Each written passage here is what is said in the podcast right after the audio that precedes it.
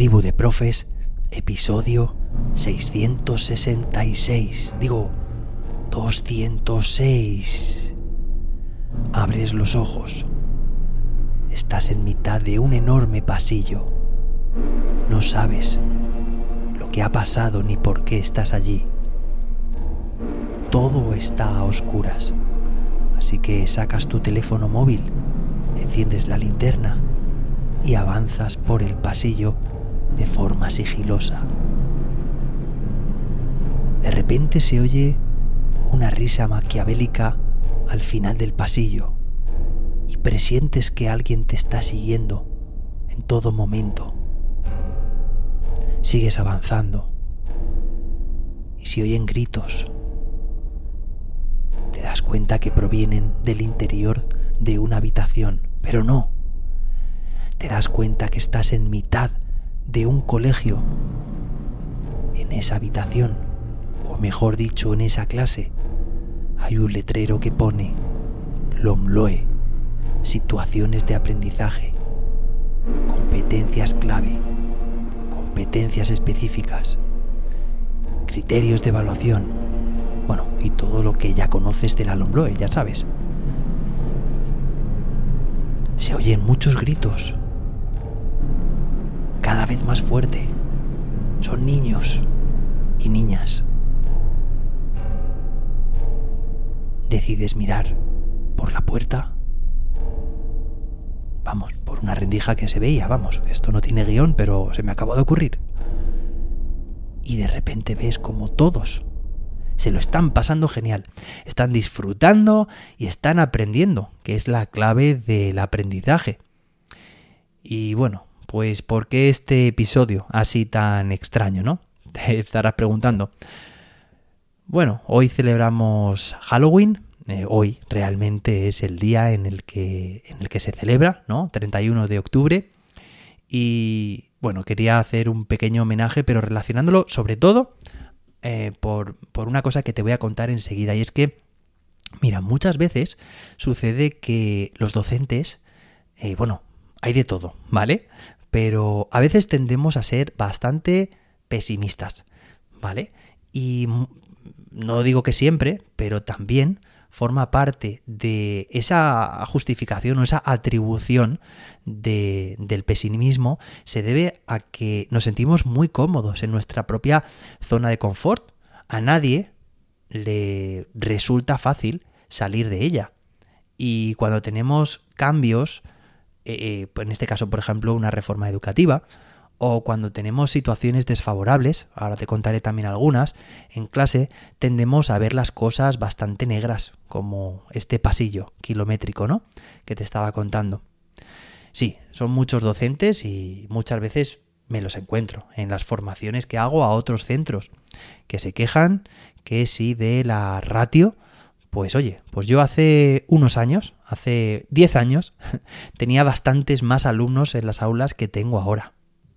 Los hay quienes que se quejan también de la burocracia, y yo me uno a ellos, porque es cierto, porque hay cosas de verdad que sobran, que nos dificultan mucho el trabajo a los docentes. Eso sí que es una auténtica pesadilla es que el currículo es muy extenso, es que mi aula es muy pequeña, es que mi alumnado no presta atención, es que cada vez hay más diversidad de alumnado, es que mm, esta metodología no me funciona o es que no tengo ganas de cambiarla. Bueno, en definitiva me encuentro situaciones que son pretextos, mm, digamos, algunos más justificados, otros menos, pero en definitiva yo les hago una pregunta y es la que también me gustaría lanzaros a vosotros y a vosotras. Es, bueno, tu situación, tu contexto de enseñanza, de aprendizaje, tu clase,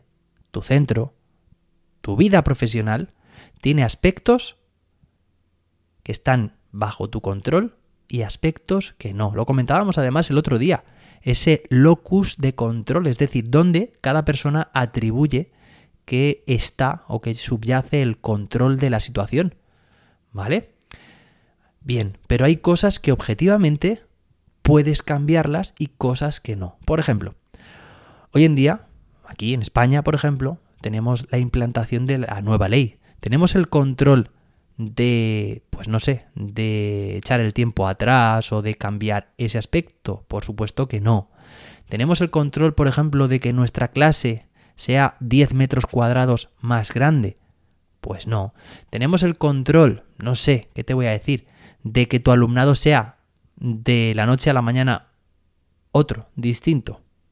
Pues hombre, lo dudo bastante.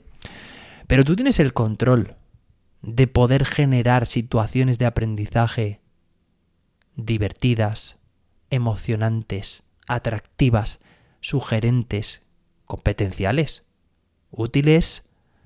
Bueno, te podría decir muchísimos más adjetivos. ¿Tienes el control de hacerlo? ¿Tienes el control de captar la atención de tu alumnado más o menos con lo, con lo que se produzca dentro, oye, y fuera de clase? Tienes el control, de hecho, de salir de clase y buscar también otros espacios que seguro que hay en tu centro. Es que en el patio se puede hacer mm, cualquier asignatura. Es que los pasillos también. Es que tenemos muchas veces espacios infrautilizados y recursos en general también que menospreciamos. Tienes el poder de cambiar tu forma de ver a tu alumnado como personas con potencial, con capacidad de explotar y exprimir, iba a hacer una fusión de palabras, explotar o exprimir, identificar un talento. Tienes la oportunidad de influir en la vida de tantas y tantas generaciones de estudiantes que pasan o que van pasando a lo largo de los años por tus clases? ¿Tienes la posibilidad de convertirlos en mejores personas? Bueno, esa es la pregunta, o esas son las preguntas, el interrogatorio más bien que hago en muchas formaciones para hacer ver que, bueno, que muchas de las cosas por las que cada día nos quejamos, nosotros tenemos el control de influir sobre ellas.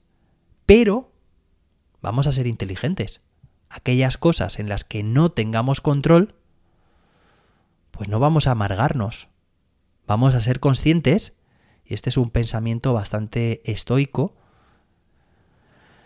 vamos a ser conscientes y vamos a pensar que si eso no está bajo nuestro control, bueno, pues vamos a asumirlo.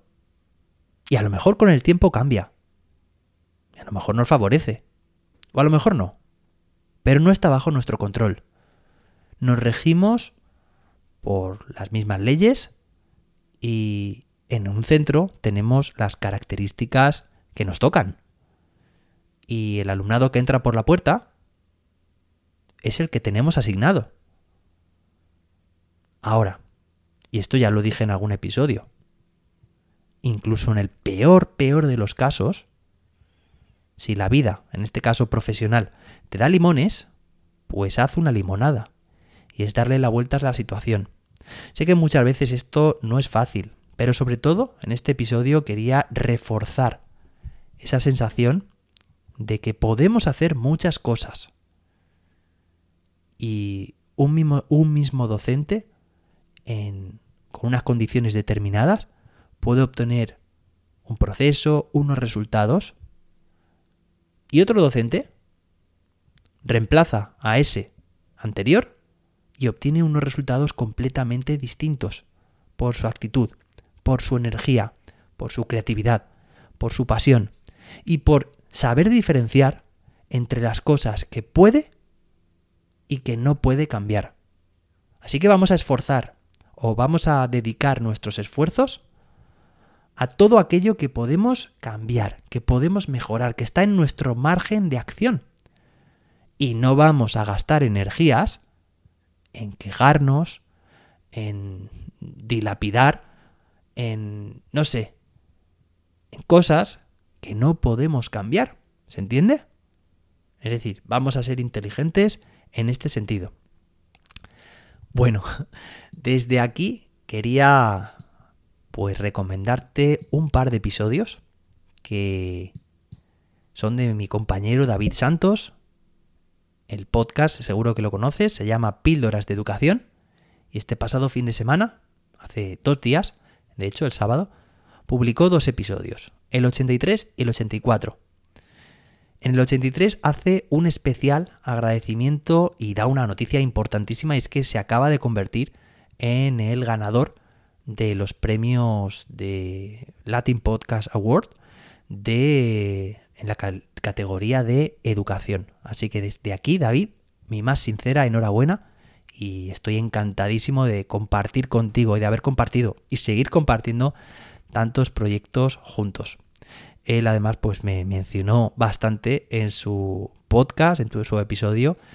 Y bueno, pues yo quería agradecerle todo este tiempo que hemos estado trabajando juntos y todos los proyectos que seguimos teniendo por delante, como el podcast Libros de Educación, que por cierto te recuerdo que dentro de unas pocas semanas analizaremos en Libros de Educación un libro de Juanjo Vergara, que ya te comenté aquí, un aula, un proyecto. Así que todavía estás a tiempo para leértelo con nosotros para analizarlo pronto. Y en el segundo episodio, en el 84, bueno, pues cuenta una serie de terroríficas historias educativas. Y bueno, pues también como yo he empezado con este episodio, ¿no? Así que te animo a que los escuches. Y sobre todo también te animo a que fíjate en esta historia tan improvisada que ha salido al principio de este episodio por el tema de Halloween. Y quería decirte que, claro, que aunque una historia empiece conforme te estabas imaginando, todo muy oscuro, literal y metafóricamente, como puede ser también un inicio de curso, puede ser muy oscuro, literal y metafóricamente, fíjate cómo se ha ido esclareciendo el camino con ese móvil que nos ha acompañado y con esa clase que hemos encontrado, en la que creíamos que eran unos gritos. Y al final eran gritos de alegría, emociones, enseñanzas, aprendizajes y convertirse en mejores personas. Y eso era lo que estaba sucediendo, pero desde fuera parecía otra cosa. Así que, bueno, solamente quería hacer este, este guiño, esta recomendación también de mi compañero David y su podcast Píldoras de Educación, con esa mención especial. Enhorabuena, de nuevo. Y ya está. Y nos vemos, o mejor dicho, nos escuchamos mañana martes con más y mejor. Tenemos una semana repleta de Lombloe.